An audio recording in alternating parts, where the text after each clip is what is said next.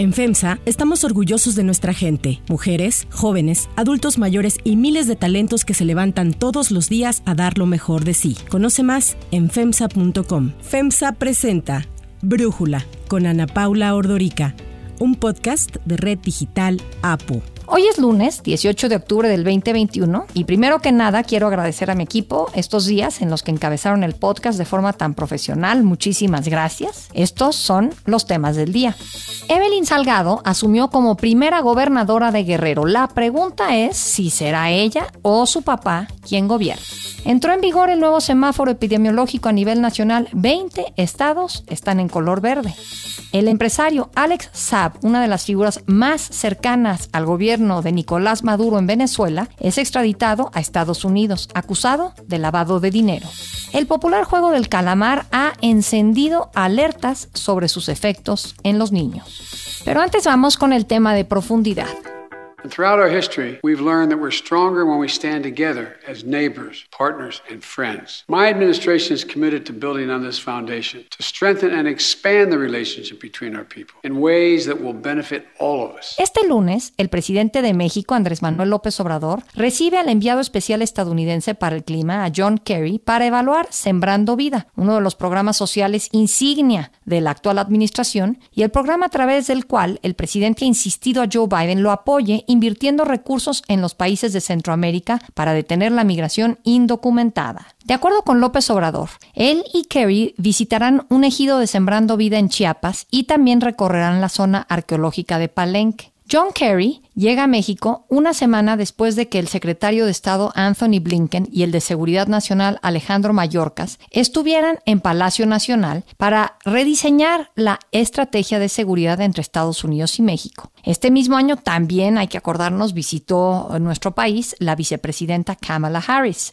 A pesar de su discurso, el presidente Joe Biden no ha visitado México ni se ha reunido con el presidente López Obrador. Al parecer, por el momento, la Casa Blanca no considera como una prioridad un posible encuentro con el presidente mexicano. El demócrata no ha mostrado interés en atender personalmente los temas de la agenda bilateral y prefiere delegar los temas a las oficinas correspondientes. En el tiempo que Biden lleva en la presidencia, desde el 20 de enero de este año, pues únicamente ha sostenido llamadas telefónicas con López Obrador. Ha tenido un encuentro virtual e intercambiado cartas. La más reciente del presidente Biden relacionada con el programa Sembrando Vida fue dada a conocer la semana pasada por el canciller Marcelo Ebrard. Estamos de acuerdo en que la forma más eficaz y sostenible de disuadir a los posibles migrantes de que huyan de sus hogares es abordando las causas fundamentales de la migración. De acuerdo con algunos analistas, la negativa de Biden de venir a México y reunirse con el presidente mexicano y la decisión de mandar a John Kerry justo ahora a ver al presidente de México se debe a la discusión de la reforma energética que está centrada particularmente en el sector eléctrico, a través de la cual México estaría violando tratados internacionales, entre ellos el TEMEC, y afectando las inversiones de compañías extranjeras que ya se encuentran en México. La reforma eléctrica no contraviene el tratado, al contrario, es para que México tenga todavía más ventajas comparativas para que lleguen más inversiones. Presidente Joe Biden se encuentra en medio de una gran presión, ya que un grupo de congresistas de su país le mandaron una carta en la que lo solicitaban interceder por las empresas estadounidenses ante las políticas en materia energética que se aplican en México, a las que consideran proteccionistas y señalan que limitan severamente el acceso a hidrocarburos y energía renovable. En el documento, los legisladores señalaron que el Tratado de Libre Comercio entre Estados Unidos, México y Canadá obliga al gobierno mexicano a dar el mismo trato a las empresas de la región que a las nacionales o estatales, igual como ocurre en los otros dos países de este tratado. A pesar de las constantes negativas del presidente Biden para reunirse con López Obrador, en septiembre el canciller Marcelo Ebrard confirmó que este año sí habrá una reunión presencial entre ambos presidentes, aunque no dio fecha exacta para este encuentro. Lo vamos a anunciar en su momento de común acuerdo. El análisis.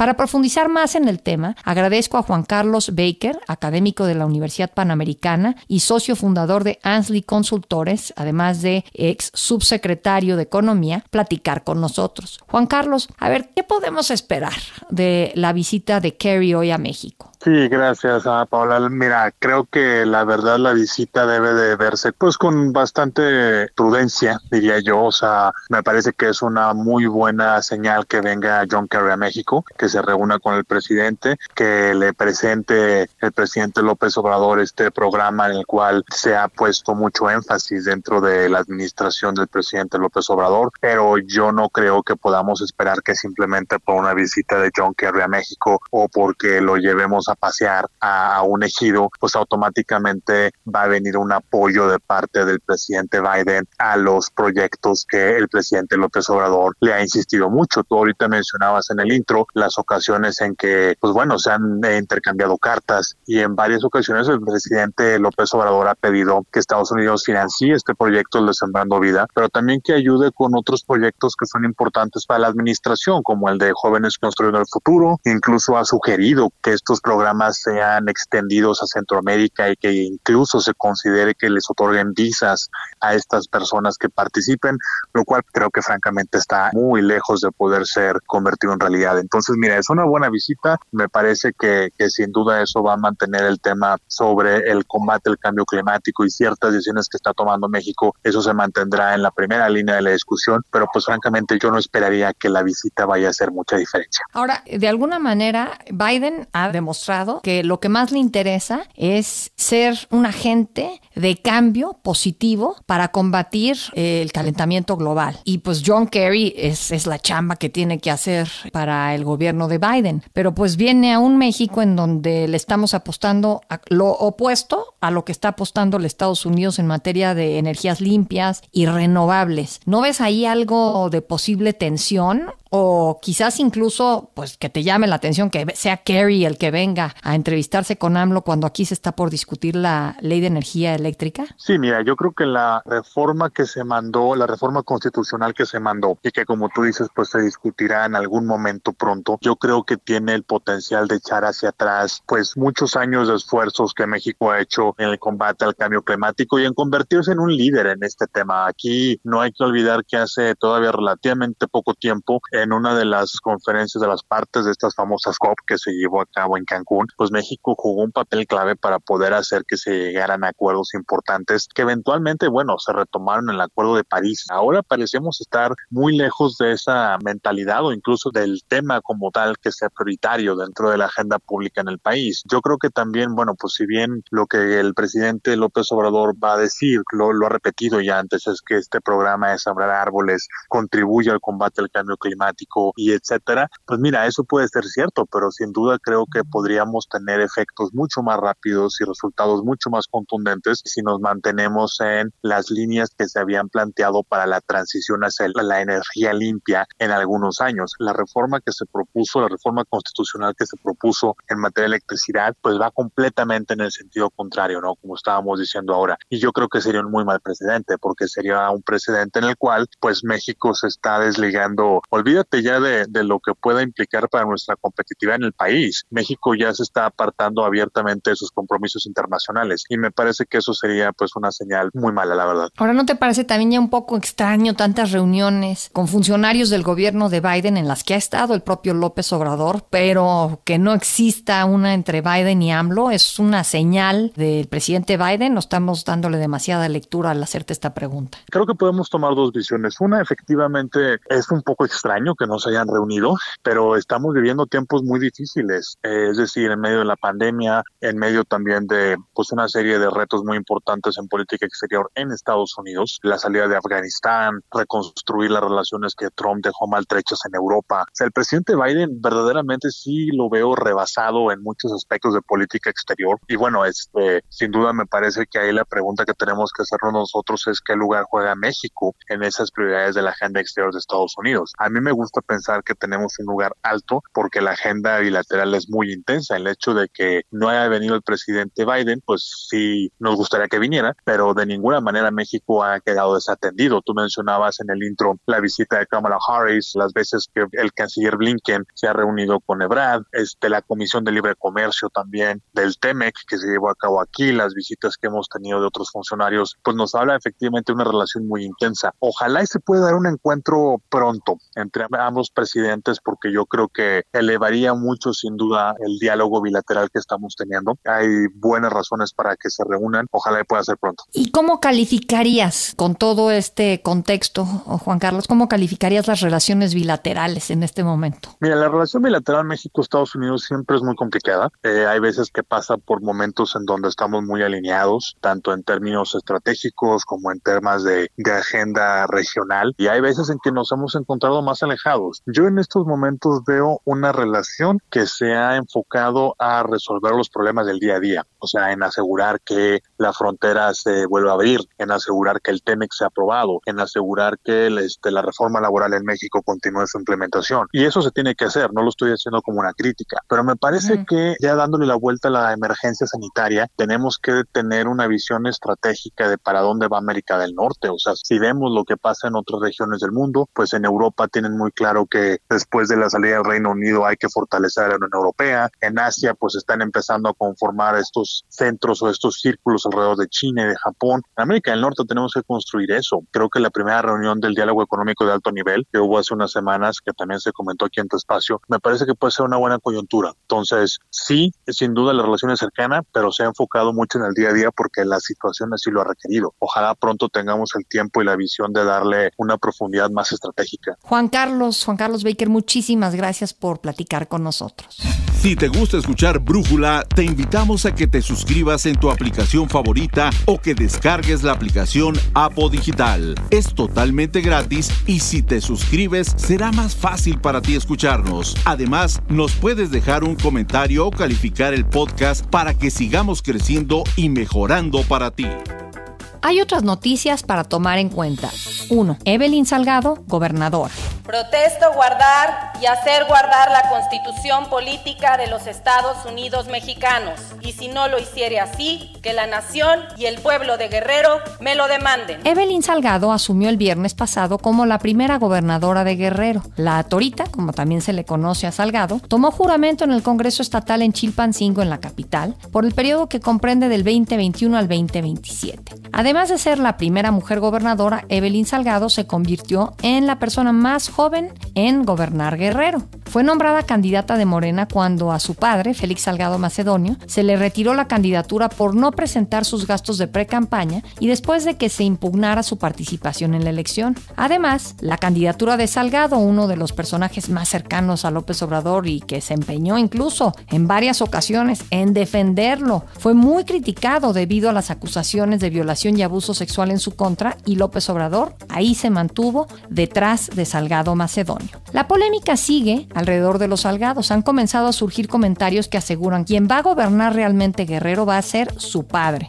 Y precisamente así habló Evelyn Salgado en su toma de protesta. A mi padre, Félix Salgado Macedonio, que me enseñó la importancia de los ideales. Nos ha enseñado a resistir sin claudicar, a luchar siempre con el corazón caliente, pero la mente fría. Es un gigante de la democracia y la lucha social. La toma de protesta llamó la atención por la presencia de la plana mayor del gobierno federal, como el secretario de Marina Rafael Ojeda, la presidenta del Senado Olga Sánchez Cordero, el subsecretario de Derechos Humanos de la Secretaría de Gobernación Alejandro Encinas y hasta el subsecretario de Salud Hugo López Gatel. Uno de los momentos que atrajo reflectores fue el abrazo entre la jefa de gobierno Claudia Sheinbaum y el senador Ricardo Monreal, de quienes se ha especulado una rivalidad de cara a la sucesión presidencial, porque ambos son perfiles que se han mencionado para quedarse con la candidatura de Morena en el 2024. 2. Semáforo epidemiológico. Hoy entró en vigor el nuevo semáforo epidemiológico a nivel nacional en el que 20 estados están en color verde, 11 en semáforo amarillo y 1 en color naranja. Ningún estado está en rojo. En semáforo amarillo están Aguascalientes, Campeche, Chihuahua, Coahuila, Colima, Guanajuato, Jalisco, Morelos, Querétaro, Tabasco y Yucatán. Y solo Baja California está en naranja. El resto del país se encuentra en color verde. 3. Venezuela y Estados Unidos. Venezuela defenderá con todos los recursos legales y diplomáticos disponibles a nuestro delegado Alex Saab y llevará este caso ante todas las instancias multilaterales de derechos humanos. El empresario Alex Saab, una de las figuras más cercanas al gobierno de Nicolás Maduro en Venezuela y quien ha sido señalado durante varios años como presunto testaferro del propio presidente, comparecerá hoy en su primera audiencia ante la justicia estadounidense tras ser extraditado este fin de semana a Estados Unidos, en donde es acusado de lavado de dinero. Saab llegó la noche del sábado a Estados Unidos procedente de Cabo Verde en África, después de haber pasado más de un año detenido en ese país. El gobierno venezolano reaccionó de inmediato a la extradición, rompiendo unilateralmente el diálogo con la oposición que se estaba llevando a cabo precisamente en nuestro país. El gobierno de Nicolás Maduro afirmó desde el momento de la detención de Saab que fue víctima de un secuestro, por lo que de inmediato accedió a darle la nacionalidad venezolana y justificando que cuando fue detenido viajaba a Irán para cumplir una misión oficial, por lo que tenía inmunidad diplomática. Alex Sat Morán, que era el que traía los CLAC a Venezuela del mundo, lo secuestraron, lo torturaron. En Estados Unidos, sus abogados se han centrado en demostrar que la justicia estadounidense no tiene jurisdicción para juzgarle y en que no era prófugo cuando fue detenido en junio del 2020 en Cabo Verde. Además de los siete cargos de lavado de dinero y uno más de conspiración para cometer este delito, Saab está sujeto desde mayo del 2019 a sanciones por parte de la Oficina de Control de Activos Extranjeros del Departamento del Tesoro de Estados Unidos. Las autoridades consideran que lavó más de 350 millones de dólares para pagar corruptelas del presidente Nicolás Maduro a través del sistema financiero estadounidense. 4. El juego del calamar. Es hora de comenzar el juego. Jugaremos, muévete, luz verde.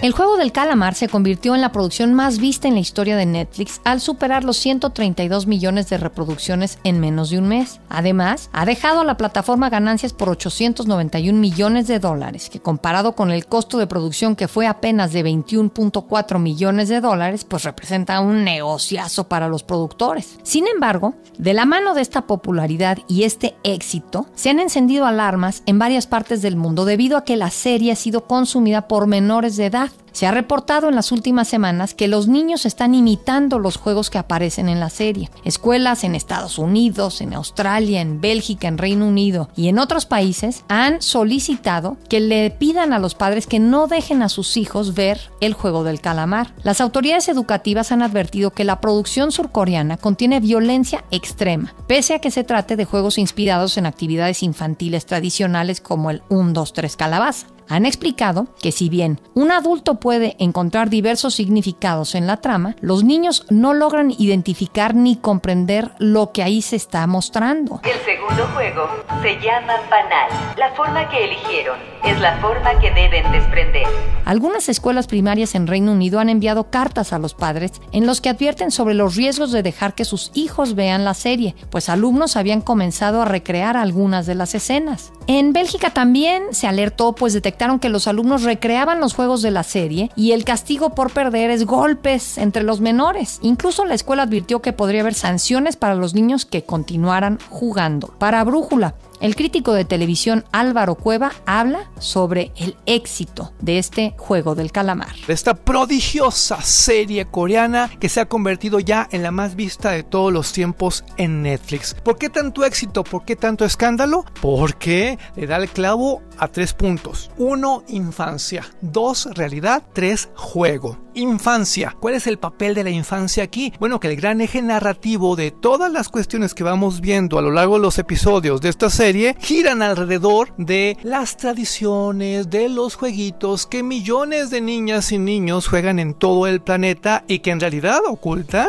situaciones mucho, muy perversas. Aquí tenemos la certeza que da la nostalgia de regresar a la infancia, pero al mismo tiempo una parte crítica mucho, muy interesante. ¿Qué trato de decir cuando hablo de realidad? A que también, además de esto, tenemos todo lo que vivimos millones de familias en nuestro día a día en los cinco continentes. Que si las deudas, que si los cobradores, ¿de qué serías capaz tú con tal de dejar tus cuentas en cero? Con tal de dejar tu expediente crediticio en números óptimos. Ah, ¿verdad? Y por último lo del juego. El juego de calamares es un gran videojuego, es una experiencia interactiva, es lo máximo, ¿a poco no? Yo soy Ana Paula Ordorica. Brújula lo produce Batseba Feitelson en la redacción, Ariadna Villalobos. En la coordinación y redacción, Christopher Chimal. Y en la edición, Omar Lozano. Los esperamos mañana con la información más importante del día. Oxo, Farmacias ISA, Cruz Verde, Oxo Gas, Coca-Cola FEMSA, Invera, Torrey y PTM son algunas de las muchas empresas que crean más de 245 mil empleos tan solo en México y generan valor como parte de FEMSA. FEMSA presentó Brújula con Ana Paula Ordorica, un podcast de Red Digital APO.